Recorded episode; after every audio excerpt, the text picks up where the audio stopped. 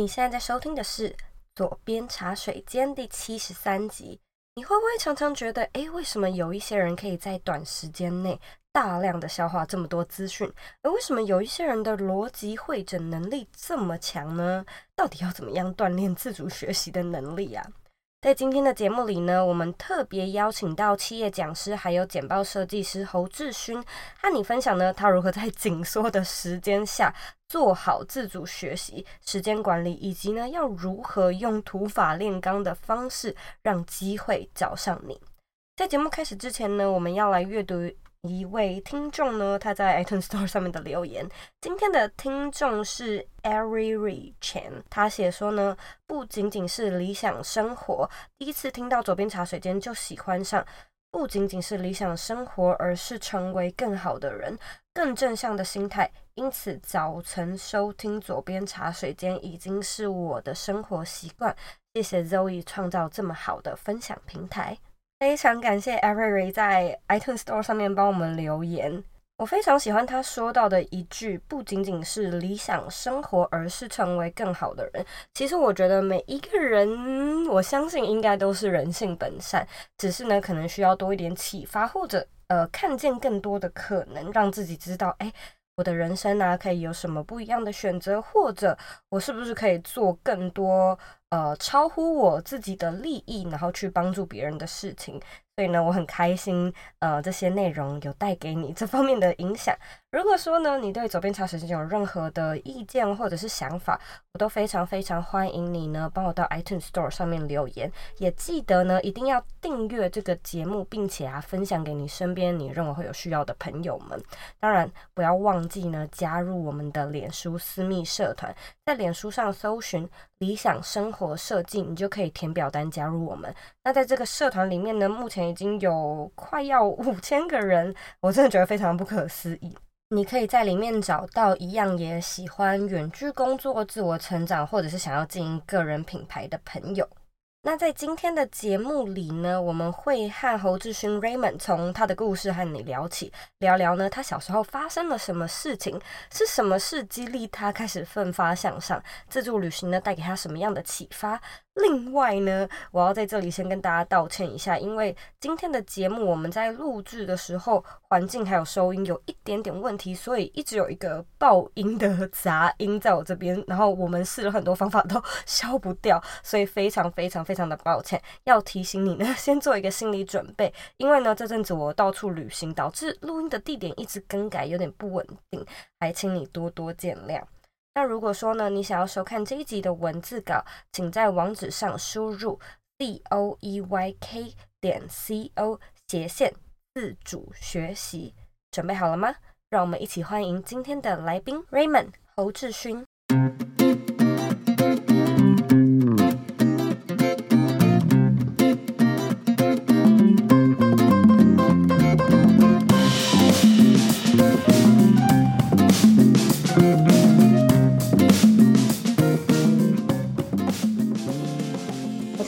非常荣幸可以邀请到 Raymond 来到我们的左边茶水间。其实约 Raymond 的时候，经历了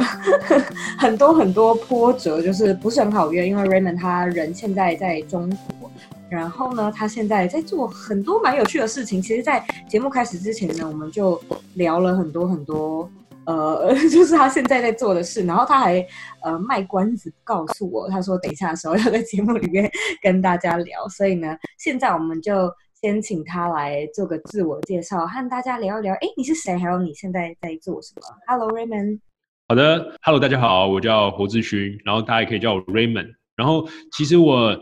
是谁？就是我，其实过去在台湾是做内容生产者，也就是在网上写些文章啊，就像 Zoe 一样，可能会有些内容在网上分享啊。然后这个时候就是大家认识我的方式。那过去有去做一些培训讲师，就会到各个地方，可能是学校，可能是企业，可能是一些公家机关的单位做授课、培训授课这样。然后呃，当时在台湾其实做这件事情做了两三年吧。然后做了两三年之后，就觉得说。还年轻，因为我是九四年的，然后我就觉得还年轻的时候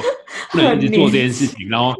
对，就不能一直做这件事情，然后就是把它做给定掉了。就我觉得年轻的时候应该还要去多吸收一些东西，让你的生命更有厚度一点。然后我觉得也可以看到一些事情。因为其实我呃小时候算是一个比较贫苦的人，这样子讲，就是我们我们其实没什么资源，所以之后透过网络、透过内容的方式，让我找到一个新的生活方式，那我就发现说，好，可以生活比较稳定了，做自己喜欢的事情，然后又可以赚钱，对吧？然后做这件事情很稳定的时候，又有不断的按源来，你就觉得啊，我辈子就这样子就可以安稳的过日子嘞。然后之后才思考说，其实年轻的时候应该去多体验一些事情，不要被这件事情局限。那就想说，好吧，那就把这个人生丢到北京来三五年，然后看看会有新的收获，因为就是来吸收。嗯、对，所以现在人是在一个就是北京这边的一个 Keep，就是 K E E P，然后他是做一个运动的科技公司。嗯，其实我那时候认识志勋，就是 Raymond，是从。呃，远端工作、远距工作者这个社团上面认识到的。那那时候我就是只是、哦、只是因为 Andrew 的，就是我们第五集吧的来宾，左边茶水间的另外一个来宾的邀请，然后那时候就是很常在那个这个脸书的社团里面。呃，发文啊，然后我也很常看到 Raymond 这个名字，我有去逛他的 Medium，就经常看到你分享一些有关 Jandy 啊，或者是一些什么高效率工作法，就是那类的有关说自主学习以及工作技能，还有软体应用，甚至是行销一些的东西。我那时候就有想说，哎、嗯，这个人就是他，他分享的东西蛮有料的。然后他的东西很可以知道，你知道，就用那个书签就是收起来，然后有空的时候呢再回去回回头来看，就只有那样而已。所以其实我一开始对 Raymond 的印象就只是一个网络上好像蛮会写文章的人。然后后来我其实就是开始在做这个音频之后，我就有呃去整理一些名单，就是想说呃未来想要约来呃邀请成为来宾的人，那个时候我就有想到哎。嗯，其实我也蛮想要约 Raymond 的，然后那时候就刚好谈了嘛，就说，哎，那我想要邀请你，而 Raymond 也很开心的说好。之后呢，我就开始才算是比较认真的去读 Raymond 的故事，然后我就突然觉得。其实蛮惊艳的，因为我就有仔细的去看你的经历呀、啊，还有你的背景，就是包含你刚刚说到你小时候嘛，嗯、然后还有你是怎么求学时的经历，还有为什么会开始就是奋发的故事，我觉得还蛮启发人的。所以你可不可以跟大家聊一聊，就是你的故事呢？如果说 OK 的话，你愿意的话，就是你以前求学的时候发生了什么事情啊？然后现在怎么会开始往这所谓的自主学习来发展？哦，好的好的，其实这部分刚刚讲那个奋发，我就可能没有到那么奋啊，就是我觉得 那个奋比较像是不是那个不是那个努力那个，就是一个大，然后这个追这个甜那个奋，我觉得是那个愤怒的愤，很生气的愤。就是因为其实我，对对对，因为我觉得我小时候其实是一个，就是刚刚讲过就没什么资源，因为爸妈就是可能就是在我小时候就离婚了，所以就是单家庭，然后也没什么资源放在我身上，所以你就会发现在原本的。台湾的应试教育环境之中，就大家是考试嘛，然后考到好学校，然后你就有不同的学习资源，然后你就可以在这个社会上，其实更有大概率的方式可以更成功。就台湾是应试教育的一个体系这样。然后我发现，如果我没有什么资源的前提下，也就是我的起跑线其实没有大家这么前面，我可能是在零的起跑线更后面一点。就是我没有像我小时候没有什么时间，没有什么钱去被送去补习班啊什么之类的，或者学一些才艺。那基本上这件事情都呃。资源不够的话，起跑线落后的话，你又跟大家走同一条路，那不死掉吗？就是当你跟大家比起来，这你就把大家的赛道都是在应试在赛应试考试这个赛道上，然后你的起跑线比大家落后，你又没有很会读书、很会考试这件事情。虽然说我最后考到成大，可是我觉得，就讲这些有点讽刺。可是我就觉得说，我在这个上面，就是这不是我应该要走的赛道，我应该是要在这个。体制化的教育体系，之去找到一条更适合我自己的路。所以，呃，刚刚讲到，其实最重要的就是那个愤。我觉得这愤怒的愤，是因为我自己觉得我没有什么选择了，所以我应该想想看到底是什么东西是我更喜欢的，更应该去做的。其实我开始读化学工程，就是到成功大学的时候去读化学工程，就是工科生这样。然后当时我开始写写内容、写文章，就是因为其实也没有什么为什么，就是我觉得就我的故事好像发生的事情，跟我看到的事情跟其他的同学不太一样。所以我就想要去把我的经验写出来，然后这个东西一开始写的时候，其实还被很多老师或被很多同学不信任。就是我一辈子都记得，就是我在大学的时候，我坐第一排上课。那时候为什么坐第一排？很简单，就是我想要在课堂上更认真一点，让我回家可以花少一点时间读书写作业，因为我可以花多点时间去看我想要看的事情。所以我就坐第一排。就是你知道坐第一排学生就会很常被老师点名，就是讲说，哎、嗯，侯志勋回答一下这一题之类的。有一次老师就直接点点我说，他就说，哎，志勋，就是我听说同学们说你有在网络上写一些文章，可是你知道你是一个理工学生，就你写文章是没有人要看的，准备读书跟考试就好了，你不要再写这个文章，没有人会看的，太浪费时间了。至少先让你自己的成绩先六十分吧。他大家都讲这种话，然后那时候你就觉得很难过，就是你做很多事情你都不被信任。我就觉得我这条路更要走，就是因为想要去证明自己，所以才去学了很多，不管是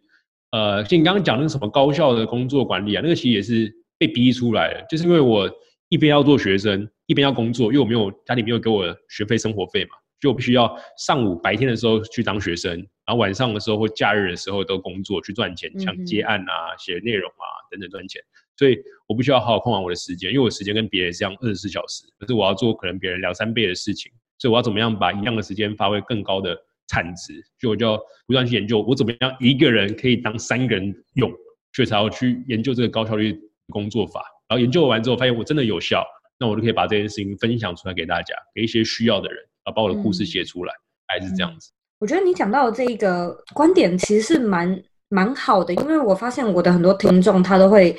嗯，跟你讲，就是因为自己没有经验吧，或者是像你一样哦，原本是什么化化学理工科啊，然后去讲一个不是可能自己本科系或者是跟自己专业无关的议题，然后都会觉得说有点害怕，哎，到底会没有人看啊？会不会有人想要听？嗯嗯、可是你刚刚完完全全就说，呃，其实也没有什么啊，你就先研究嘛，研究了在你身上有用。所以呢，你来分享。所以基于这个要点，好像你也不是一直跟要跟大家大家证明说，哦，这个东西是对或是错，它只是一个你自己的记录以及你的在你身上的结果的分享。所以我觉得从这个角度去做你自己的内容产出，它就是一个，我觉得它是一个零经验、没有经验 require 的事情，就是任何人都可以开始做的事情。对，只是你会花多少时间跟多少精力在上面嘛。所以，我其实我很喜欢有一句话，就很多人一直很多长辈吧，就很常讲说啊，千万不要把你的爱好当做一种职业，因为你不，你可能就会因为把这件事情当工作，你就不喜欢它了。可是，我都觉得我我自己都觉得这句话很有矛盾，就是如果你会因为把这件事情当工作不喜欢它，那其实你根本就没有那么爱它。就是你根本就没有那么爱直接原本的事情。我会就建议大家，也不是建议大家，就是我自己经历走过来，就是你可以看你平常花最多时间投资的项目是什么，不管是钱、时间、精力，都是一种投资嘛。这件事情，如果你花最多时间、最多钱、最多精力下去，我觉得你应该是试试着去想看看，这个事情有没有办法让它变成你未来的一个职业，让它变成你未来一个可能可以帮你赚钱，或是让你快乐的事情。就是这件事情是值得的，而不只是看着社会的大流怎么走。然后你就跟着上去，那可能跟着这个社会大流，你没有好的起跑线，你没有好的背景，没有好的资源，那你做这件事情反而做得更痛苦，对吧？是，对。讲到这边，我就想要特别和你聊一件事情，嗯、就是当时在读你的经历的时候，你有说你十八岁到印度去旅行，然后我就有看到嘛，我那时候就在想说，哇，十八岁其实蛮年轻的，然后印度也是一个比较冷门的选项啦。然后你刚好又说到，就是你可能资以前的资源比较不足，那怎么会想要去印度呢？为什么是这里？就是那时候带给你什么样的启发呀？你知道你刚刚说到重点了吗？就是你刚刚说以前资源比较不足，那为什么去印度呢？就是因为资源不足，所以才要去印度，因为印度很便宜。哦，真的吗？真的，真的，真的，真的。因为其实我当时选印度就两个原因，第一个原因其实是呃比较精神面的原因，精神面的原因就是我想要去一个我从来没有接触过的文化。就想想看，现在世界上哪哪个地方没有台湾的文化？就有都就像中国大陆，这不用讲，跟着同同根文化啊。那如果你跑去东南亚，台湾其实有很多东南亚文化。他去日本，也不用说了，日本台湾一堆日本文化。他去美国，台湾也很多美国文化。那你就发现，其实哪边的文化，其实台湾都有融入一点点。台湾就是一个多元族群的一个一个岛嘛，所以其实哪边都有这个这样子类型的文化。哪边最没有台湾的色彩？印度，嗯，他就被锁国在那边，就是你会觉得说，你到印度就到一个新的世界，好像到一个丛林的感觉。所以我觉得我去那边可以吸收到最多不一样的东西，这是一个精神面的选择点。那现实面的选择点就是那边太便宜了，就是我当时真的是没什么钱，嗯，然后我那个时候大一，基本上我用的都是我高中那时候打工存下来的老本，就是剩下的最后一笔钱这样。嗯、然后我就呃去印度就找啊，我就找个最少花钱的地方。就举例来说，像我去印度吃一天的食物，就是早餐、午餐、晚餐加上下午茶哦，就是我们很奢侈的，还有加下午茶，还有加一些宵夜，一整天不用到一百块台币。欢迎到印度，oh、而且是吃这种很好的东西，是吃到这种你会觉得怎么这么好吃，不是那种吃到很难吃的、哦。是真的吗？因为我我去菲律宾旅行，我都没有觉得有这么便宜耶。菲律宾比较贵，菲律宾现在基本上已经太光光了。你可以想说，印度加台湾除以二，可能是菲律宾吧？啊、oh，对对对，印度真的是太便宜。所以你那那时候去那边是主要是旅行吗？对，我就旅行就到，就是背个，我就背一个背那个大背包啊，那时候就背一个好像六十升的背包吧。然后当时我还没有钱买大背包，所以我那时候去就是大，你有听过一个叫蓝白托的人吗？就是一个我知道蓝白托，蓝白、嗯，他可以借背包。对，我就跟他借背包的。我那时候就没有背包，没有钱，我就上网就问他说：“你可以借我一个背包吗？”他说：“啊，我这边刚好有个右胜的包包，所以我就背着右胜的包包去印度喽。”那种感觉。那你觉得那时候还是这样？有没有什么印象很深刻的事情，让你觉得说，哎、就是我的人生好像有一些更新的灵感了，或更不一样的眼界，有吗？我的印象最深刻的，就是哦，其实我先讲一下结果好了。结果是我其实，在印度的时候，因为我当时我觉得我去一个地方，我应该要记录一些事情，就比较只是去就结束了，所以我当时就。嗯我也没有钱买什么相机设备，所以我就拿着我的 iPhone 五 C，就是那个塑胶壳非常烂的那一种，然后我就每天就拍一点东西，录一下影，然后每次晚上回家的时候就剪一下片，这样。就我当时有剪一个我在印度旅行的纪录片，然后我就回到台湾之后，我就上传到 YouTube，然后之后国泰航空就不知道为什么就看到那支影片，然后就寄 email 给我，就说他要买这支影片的广告，当时买这影片的授权，然后他要拿出去当广告，所以我就莫名其妙的。对，我就莫名其妙把所有旅费赚回来，回来赚两倍。天哪，这也太幸运了吧！对，因为因为我刚刚讲，就是你刚刚讲，就是在印度到底学到了什么？其实我有一句话是因为这个旅行而写的，就是这支影片到最后面我写就是写四句话，我就说因为孤独，所以你知道什么叫独立。就是第一句话是这个，就是孤独后的独立，就是因为你到印度一个人嘛，所以你就会一直想说啊，一个人，那你做很多选择的时候。你是没有办法跟一个人分享的，就是你要享受的，就是开心你要自己承，自自己享享受，然后难过你要自己承担。然后第二个是误解后的尊重，因为语言上的障碍，就是虽然我觉得我当时的英文还不错，所以我当时去那边的第一个礼拜，我当时觉得我好像不懂英文了，我都听不懂他们在讲什么。对，我懂你。我觉得我英文是不是变差了？我的天哪！所以其实很多误会的地方，就是然后你才会懂得说啊，基本如果语言上。有误会，文化上有误会，你才会懂得去尊重别人，而不是一开始就产生冲突。就是人之所以会彼此尊重，是因为在同样的大大大是人类生命共同体嘛，可是中间有一些差异之处，所以在这个差异之处，你才懂得尊重别人，所以就误解后的尊重。然后第三个是挑战后的勇敢，就是很多事情是可能过去没有做过的，不管是一个人搭那种卧铺火车啊，然后旁边就是各种印度人。然后等等的，或者是一个人去外面租房子啊。然后我我上甚至我我到印度的时候，是我还没有我我只有买飞机票过去，然后我还没有去那个那个怎么讲订那个民宿，嗯哼嗯，当时都没有。我是到了之后，我然后我到了机场的时候，发现嗯，往往往往哪里走，我也不太知道，所以我就随便那个搭搭搭上了一台那个那个计程车，我就说那你帮我开往市区好了，然后在才在市区开始找民宿这样。嗯，对，所以其实很多事情就是现场来开始尝试的。然后最后一个就是挫折后的成熟，就是我觉得，就是为什么要回去，就是说我刚进大学嘛，所以我觉得我刚进大学的时候，我应该在这个阶段去体验一些刚刚讲过的一些全新的文化。我觉得我也可以当做我进大学的一个开始，因为其实大学是一个全新的文化的社会圈嘛，就大学是一个小社会，所以我觉得如果印度这样的状况，我应该可以。有跟更多不同的生命厚度去认识一些，我觉得我更想交的更棒的朋友。嗯，我觉得这个这四句话，你刚刚在形容这整个旅程，一直让我想到我去斯里兰卡的时候，因为毕竟斯里兰卡就在印度下面嘛，我觉得它也是印度体系的。它是它是对对对，他算是艺术体系的吧？我记得。对对对，是啊，他还讲他一样的语言，一样的人种嘛。然后那时候我也是真的有 非常明显的感觉到，我知道你在讲英文，但是我怎么听不懂 的一个。对对对，就是每个字都听不懂。对，然后我也是，就是其实我到了落地之后，我才开始找民宿，然后我就觉得说，我觉得那时候好像就是有一个蛮大的体悟是。学会信任吗？信任整个世界跟信任人性，就是如果说你不信任的话，嗯、你可能会发生坏事；如果说你信任这些人的话，然后你自己懂得判断一些安危，你好像就可以比较怎么讲啊？释放 释放的灵魂嘛，就是真正的。对，我觉得是平常，就是如果说你自己在台北啊，在台湾，或者是在你的一个熟悉的生活圈生生活，你是。不太有机会做这么的一个，就是那么当机立断，你需要去考考你自己的判断力的那种感觉。嗯，旅行真的给了我，不管是我或者是我相信给你啦，也给了非常非常多的启发。哎，好有趣哦。对，可是你你去完之后，每次回来的时候，都觉得说，嗯，你更爱自己的家乡。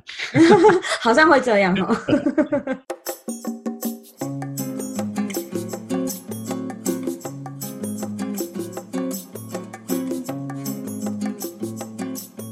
要经营个人品牌，用热爱的事物赚钱，然后打造一个不被地点限制的工作，对吧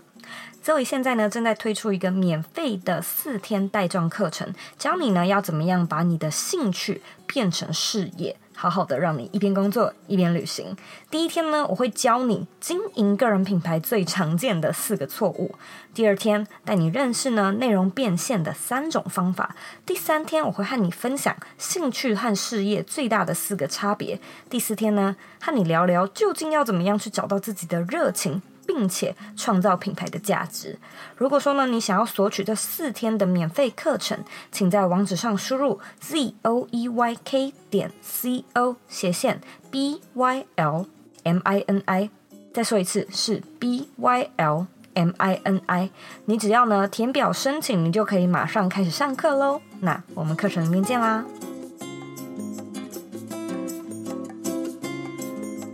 那我在这边想要跳一个呃，跳一个顺序来问你接下来的问题，因为你刚刚有说到，就是嗯、呃，你那时候去印度啊，原本只是随手想要拍一下纪录片，然后不小心被那个哦，其实我没有随手想拍纪录片哦，是我到了之后才觉得要拍纪录片。OK，好，你完全没有准备，但是你拍了，然后回来就是不小心被忘记，这是一间航空公司吗？然后国泰航空，国泰航空啊，嗯，然后给就是。呃，跟你要求要求这个授权了，就是它是一个蛮从天降临的机会。然后我在你的简介的部分，我也看到你说了一句话，蛮 catch 到我的眼球。你说不是看到机会才去努力，嗯、而是要努力到机会来临。我觉得这个这一句话好像蛮可以呼应你当时就是这件事发生的这个情况。你觉得？哇，你直接帮我诠释了，你直接帮我诠释，我不用解释这句话。哦，不用，原来就是在说这件事吗？没有没有没有，我原本不是说这件事情的啦。可是这件事也也是可以，就是当这句话的例子。嗯，那你觉得你在职涯上有没有获得过什么有趣的机会呀？哦，我觉得就有点像刚刚讲那种拍片，就是拍片这件事情，其实当下你会觉得说，啊，这件事好麻烦，为什么要拍？对吧？就是你。明明就可以好好旅行，好好去玩，好好享福。虽然我当时也不不觉得，我当时到印度的时候还不知道真的可以享那么多福，因为真的是太便宜了。那为什么要拍这支片？今天晚上回家折磨自己这样。那这件事情回到职场上也一样，就是我当时呃边做学生，然后边产内容的时候也是一样，就是我每天都会每个礼拜都会一定固定要让自己写一篇文，写一些文章，或是分享一些动态到脸书上。那其实这件事情你根本就不用做，因为你就觉得说我干嘛花时间去。梳理这些信息、这些资讯，然后产出成自己的一个想法，嗯、这件事情是浪费时间，因为你短期是看不到任何的成效的。可是我觉得你呃，透过这件事情，就是让我有很多的那种，就像忘记是哪一个童话故事，那个饼干屑是哪个童话故事啊？童话故事啊，就留下很多饼干屑。饼干屑，糖果屋吗？什么？哦，好像好像是糖果屋，对，就是 你要留下很多饼干屑，然后之后大家就会怎么样？就会看到，哎，这些东西是你。累积的是你、你的、你、你这个人，所以像我第一个职涯是我在捐地嘛，对不对？然后我在大学还在工作的时候，还在读书的时候，然后他们台湾区的负责人就来找我，然后进入这个公司。的原因是因为我当时就一直在分享各种高效生产力的内容，还有我还线上开了一个云端工具的课程，线上课程，所以就跟他们公司的非常契合，就是先打内容，然后去做好这种 inbound inbounding marketing 这种自来客行销，所以我就被找进去工作了。所以其实，在台湾的阶段，我是几乎没有什么投过履历的，基本上全部的我的工作、我的 case，然后我的各种课程的邀约，都是别人来找我的。那这件事情前提都不是，呃，我过去可能有有什么爸妈的支持，然后我爸把我推去哪边，然后把我介绍给谁之类的都没有，就是我很蠢的、很很傻的，一直在网上发内容，然后让大家看到，然后才会找你这样。所以我这句话当时讲的最日常的案例就是，你不是努力看，不是看到机会才去努力，而是努力到机会来临。很简单，就是你应该每天早上应该是。如果你真想要中那个发票，就中那个发票两百万，你绝对不会是躺在床上什么都不做，你要走在外面才有才有可能去捡到一张两百万的发票啊！如果你都只是站在家里面不行动，那你怎么可能会有一些幸运会掉出来呢？所以你要怎么样去碰到幸运，就是你要去努力一下，你才可以去碰到那个幸运。其实这些幸运前提是因为你有一些累积，你才有这些累积去碰到那个幸运，这样子。嗯你这边就是在访纲上面啦，你也写到了一句话，我觉得很棒哎，超喜欢这句话，就是接下来拿去用，拿去用。你就写说，生活很简单，喜欢就争取，得到就珍惜，失去就当做学习。我觉得这个是一个很豁达吧。然后应该来说，我自己也蛮蛮嗯秉持着这样的一个精神，但我知道好像不是每一个人都可以，因为豁达这件事本身就不容易。嗯，我觉得豁达这件事情就跟我小时候经历很像哎、就是我觉得我真的小时候当下是很讨厌的我那个当时的生活环境，就是你想想看，你如果你在中学，就是国中、高中的时候，然后你放学的时候，身边的同学都有爸妈接走去上一些才艺班啊、补习班，或者有些其他的活动安排，你都没有啊，你就要一个人在公园晃，然后晃到一定的晚上的时候，你才要就打车或搭车回家这样。那那个时候其实很讨厌那个环。的生活环境就是你什么都没有，可是长大之后你会发现，其实有一个普通的家庭其实非常好，就是你才可以知道说，在每个不同的阶段，你当时的生活感受是什么，所以你才会现在有一点可能跟别人比比较体面的生活的时候，你会觉得你能够比较豁达一点，因为当时你也也曾经有过这样子的经历，所以你可以知道大家不同的感受。那你就应该不要刚讲的得失心不要那么重，就是那种豁达的感觉。嗯、就是你喜欢一件事情，就努力去争取嘛。你得到了，你就好好珍惜，因为你过去没有。那失去了，那那就回到原本一样啊，那当做一个经验学习起来。嗯，大概是这样。真的。嗯。那我在这里就想要和你聊一聊，因为刚才。听过你的经历就会知道，其实你的时间是很压缩的嘛，可能自己也要工作，然后又要上学，嗯、然后你又有很多很大量的产出，就是你要怎么样？我觉得好奇的一个点，可能也跟我们的听众有关啊，就是说，哇，时间要怎么管理，然后又要怎么这么大量的吸收跟消化资讯爆炸的这些恐怖的 资讯呢？哦，我觉得这个东西第一步真的是要过量哎，就是你第一步的那个品类，你你接触到的品类要够多，就是前提是你如果你不太知知道自己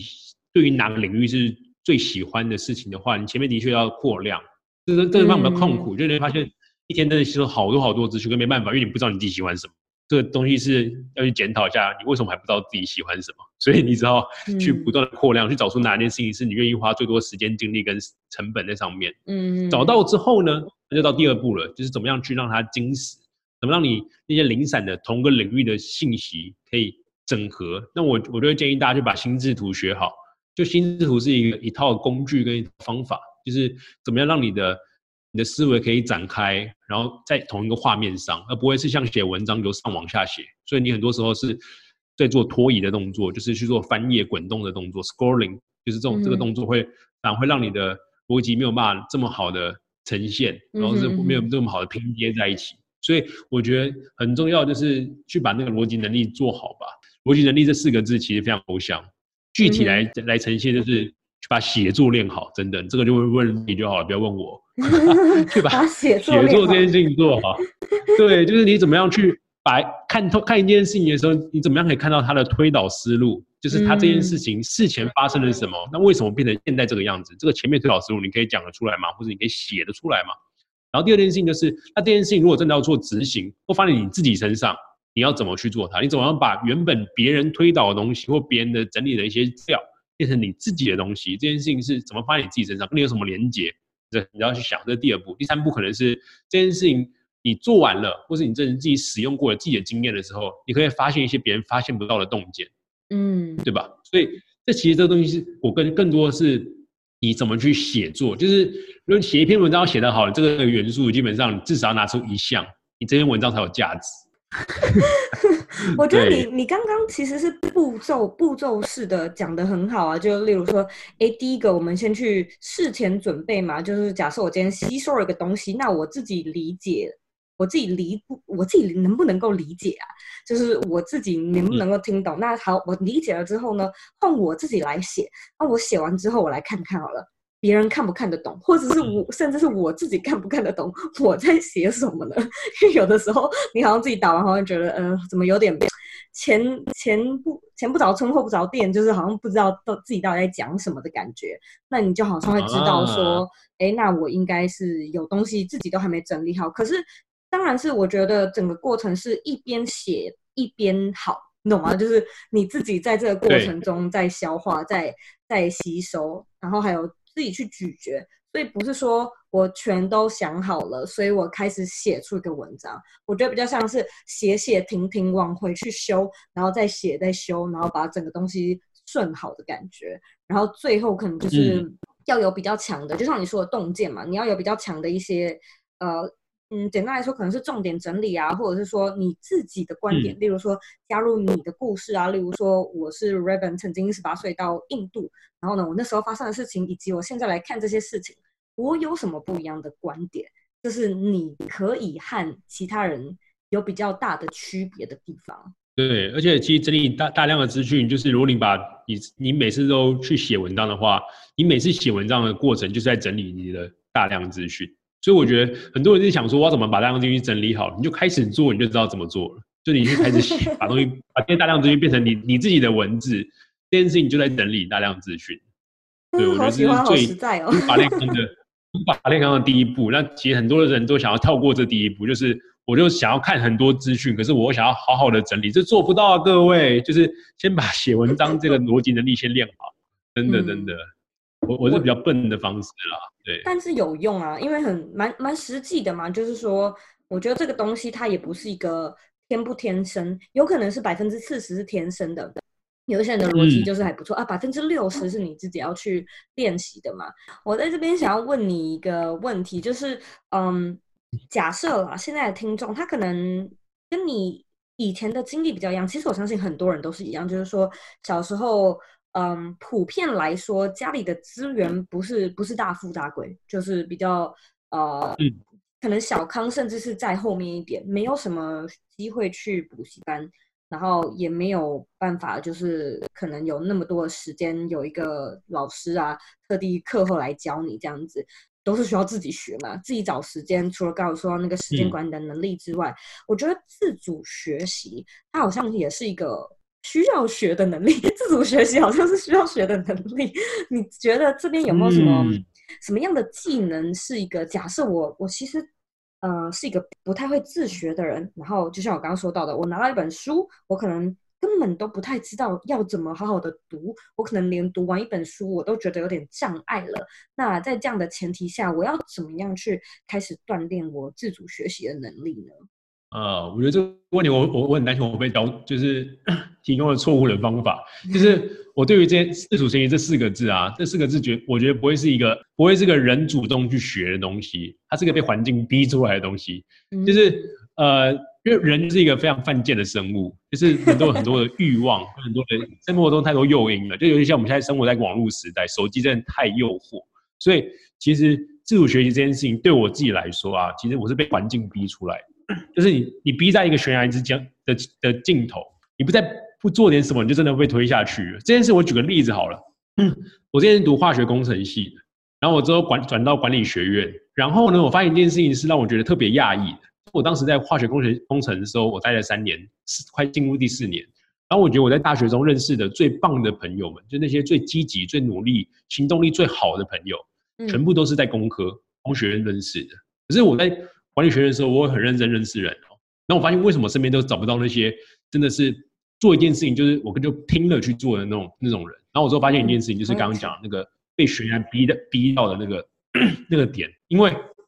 工学院的学生他们会有一个状况，就是。我在成大的工学院毕业，基本上就是年薪百万，就是当工程师，嗯、基本上这个门票是拿在手上。然后，如果你在工学院，你想要做其他的事情，一件事情就是被家长们不信任，再就被老师跟同学们不信任，他们觉得你神经病，你疯了，就年薪百万的票拿在手上，你不要，还会做其他事情。所以这些人会怎么样？他就是没有后路可退，就是他要做一件事情的时候，他一定就是一定下定决心，他就是大家都不信任他，可是我想把这件事情做好。所以他的学习跟执行能力会超强。好，那我们换到管理学院的学生来看，管理学院的学生就会觉得，他们第一个是时间比较多，因为在工学院基本上，我们早上八点上课，一直会上到做实验，可能到六七点还在学校，还在系的办公，嗯、还在系系或者实验室里面。管理学院学生其实时间比较多，所以他们要做的事情是怎么样去运用你们那些空闲的时间。可是人就会怎么样？人就会很有诱惑，因为空空闲时间你想要做一些轻松的事情，就是 easy way or right way。嗯对吧？然后他们就会生活中太多诱因跟各种选择，然后可能也没有那种被环境逼迫到底的那种状况，所以我会觉得他们做一件事情很容很容易会三分钟热度，就是啊，我我说我想要学行销，我就啊去学一下，看一个书，看一个课程，然后就觉得啊好像不是自己喜欢的，我再换一个好了，反正我有其他东西可以换。可是工学学院就是没有时间了，就是你时间只能做一件事情，但是我不好好做这件事情，真的会被大家不信任，因为你就是疯。嗯对，他们就是一个被逼在悬崖边的人，所以他们就逼出了他们的自主学习能力。所以我觉得自主学习能力很多时候不是我嘴巴上讲说我想学，但如果你说你一直说嘴巴上想学，我觉得你是你还没有把自己逼到一个绝境。所以我刚才觉得我会不会教一个错的方法，就是好像很苦逼的感觉，让大家就是要一直强迫自己逼到一个环境之下。所以我觉得学这件事情的方法没有什么必备技能，它的必备技能就是你要让自己没有后路可退。总的来说，我觉得在一个不饥渴的时代，你确实就是很很不痛不痒。它比较不像是呃，有一个人他我诶我忘记是是我跟谁聊到啊，我忘记好像就跟我跟一个朋友聊到，然后他就说很多事情对现代人来说，它就是很像是小蚂蚁去去咬你，然后咬咬咬咬咬，但是你你其实没有感觉，但是它这个就是一种伤害。可是比比起在悬崖边的人，他可能就是只有一个，就像你刚刚说的，either way，你要跳或是不要跳，一拳来了，就是你要不就接被打，你要不就是躲过，好像这是比较直接的。但是就是在现在这个环境中，如果说啊，我们真的是过得虽然比上不足，但是比下非常有余的话，你觉得我们应该要怎么样去把自己逼到那个境界呢？把逼逼到那个境界，哇，这个真的问我真的太难，因为每个人不同的情境，哎，所以我觉得你像，我就给你一个想一个方法好了，就是你想想看，你最近可能好好可怕，我越想越可怕，就是你 你很在意的一件事情，而它其实就是有趣，对你的对你的生命是没有什么太大的危害的，就你很在意的某件事情，你可以想想看，就是你可能我现在讲你脑袋中出现那个事情，然后他现在舍弃对你生命中可能没有危害的，好，你就戒掉它。那你就要先，你就你就你就你就要戒掉这这件事情的的目的，就是你要先练好你刚刚想说你想要学的这个技能。就是如果你没有学到，没有学到你要那个等级的话，你就不能回去做这件事情。你可以做得到吗？对吧，就我请问大家，大家问问看自己，这样就好了。其实我觉得就是这种痛苦学习法。我觉得我这个人虽然感觉好像真的是比较呃，大家可能会讲说创新啊，比较敢做一些新的事情，敢做新的尝试啊。可是我在学习这方面，其实我觉得我蛮传统的。就是我觉得这是一个痛苦学习法。我原本是想要请你推荐三个你最近热爱的书，或者是一些你在听的 podcast，但后来你跟我说最近好像没有看，所以我觉得三个是不是太多了？我是不是请你推荐一个就好了呢？对，因为我最近工作真的太忙了，就是工作以前都在看书，现在就是每天都把命卖给公司了。哦天！如果资源的话，我觉得 资源的话。就我我我比较常听就听得到啊，可是它就是一个中国大陆的 app，、嗯、它就是一个音频的，但是我觉得可能是音频节目的始祖吧，嗯，就是中文音频节目的始祖是啊，吧？算是吗？是啊，对啊，你在上面都所以大家可以听听一下。商业的有听，比较多都听商学院相关，嗯、就是我比较走那种商业逻辑思维这类型的课。那到这边呢，我要来问一个每一个来宾都会被问到的问题，就是呢，嗯，你认为的理想生活是什么呢？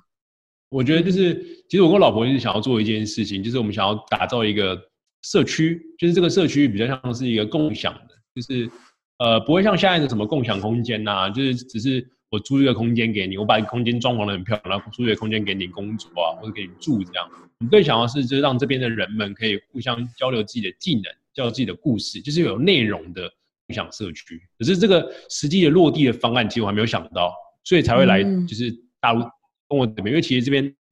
我有更多的玩法，因为这边有更多的人嘛，所以每个人有不同的需求、不同的特性、有不同的故事、不同的呃各式各样更多的玩法，因为人太多了。所以我觉得在这边可以吸收到一些我想要看到的一些 insight，然后我可以拿回去说，我们想要搭建的特的社区可以以怎么样的形式，用什么样的技术，或是有什么样的本质，可以吸引到大这边大家来这边互相交流。我没有一个想要改变世界的心，就是我从小就觉得说，嗯，一直要改变世界，之后觉得说这个太太累了，嗯，好，所以 我只想要把我身边身边我在意的朋友们，就是好好的。连接在一起，然后让大家就是刚刚讲的生活很简单，简喜欢就争取，然后得到就珍惜，失去就当学习。对，所以我希望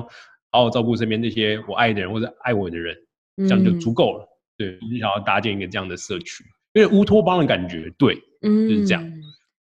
这个这个观点其实挺有趣的，目前还没有一个来宾说他们的理想生活之类这样，不是呃，但是呢，蛮有趣的一个点是，就我的好朋友。还有呃，其实就是这个音频的剪接师，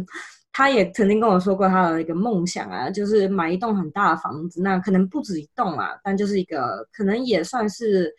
社区型吧。他所有的好朋友都住在那里的那种感觉。那那时候我听到的时候，我就觉得蛮新鲜的。然后如果我没有记错的话，我记得我好像曾经看过丹麦还是哪边有在执行类似的计划，也许你可以看看。对，北欧蛮蛮多的。对对对对对，嗯、北欧其实蛮多。嗯，对啊，所以绝对是可行的。就是亚洲这边再来看，你可以变出什么样的火花？对啊，我其实其实觉得蛮想要自己打造看看的。嗯嗯，期待喽，期待。那如果说大家对你感兴趣的话，嗯、呃，其他人在哪边可以找到你呢？有几个渠道吧，有几个方法。第一个就是直接搜我的 Facebook，就是打脸书打侯志勋，应该就找到了。诸侯的侯，智慧的智慧的智，薰衣草的薰，是草字头的哦。嗯。然后就可以找到，这是第一个方法。然后第二个方法，基本上就是我跟我老婆在北京之后，有经营一个自己的两个人的频道，就是分享一下我们就台湾人到北京的一些故事、一些 vlog，然后是一些我们一些关于文化啊，或者关于在这边看到所见所闻的一些分享的内容。所以你可以到 YouTube 打“幼稚夫妻”，柚是那个葡萄柚的柚，然后智是智慧的智，就是我的智，然后夫妻是那个夫妻，就 husband and wife 那个夫妻。那如果你想要看更多，就是比较丰富一点内容，就是你可以到中国大陆的 B 站，就是哔哩哔哩，也可以打优质补习，也可以找到。因为其实这边，因为那边其实有更多的人在讨论，就是可能这个话题比较他们感兴趣吧，所以他们就有那个弹幕会跑出来，就觉得还蛮有趣的，就是可以到这边找到我们的内容这样。然后其实他现在在现场，就是老婆现在在现场，可以跟大家打个招呼。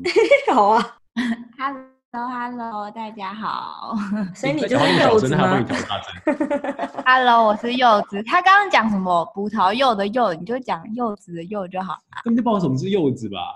因为他他一直很喜欢取笑我的。哦，因为他其实很喜很讨厌被被别人叫葡萄柚。然后他觉得葡萄柚很有喜感。好，就这样。如果大家要看到他的庐山真面目，就请到影片上去看，请搜寻这个幼稚夫妻，好吗？太可爱了，好的，今天真的非常谢谢你，我们我跟你聊得很开心。好，谢谢，期待你的作品，等你的作品剪出来。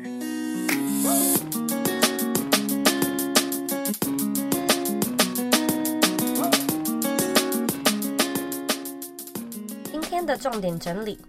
一、Raymond 认为呢，不是看到机会才去努力，而是呢要努力到机会来临。其实生活很简单，喜欢就争取，得到就珍惜，失去呢就当做学习。如果说能够学会拥抱这样豁达的精神，相信呢人生就可以有更多机会，而且更顺利、更轻松。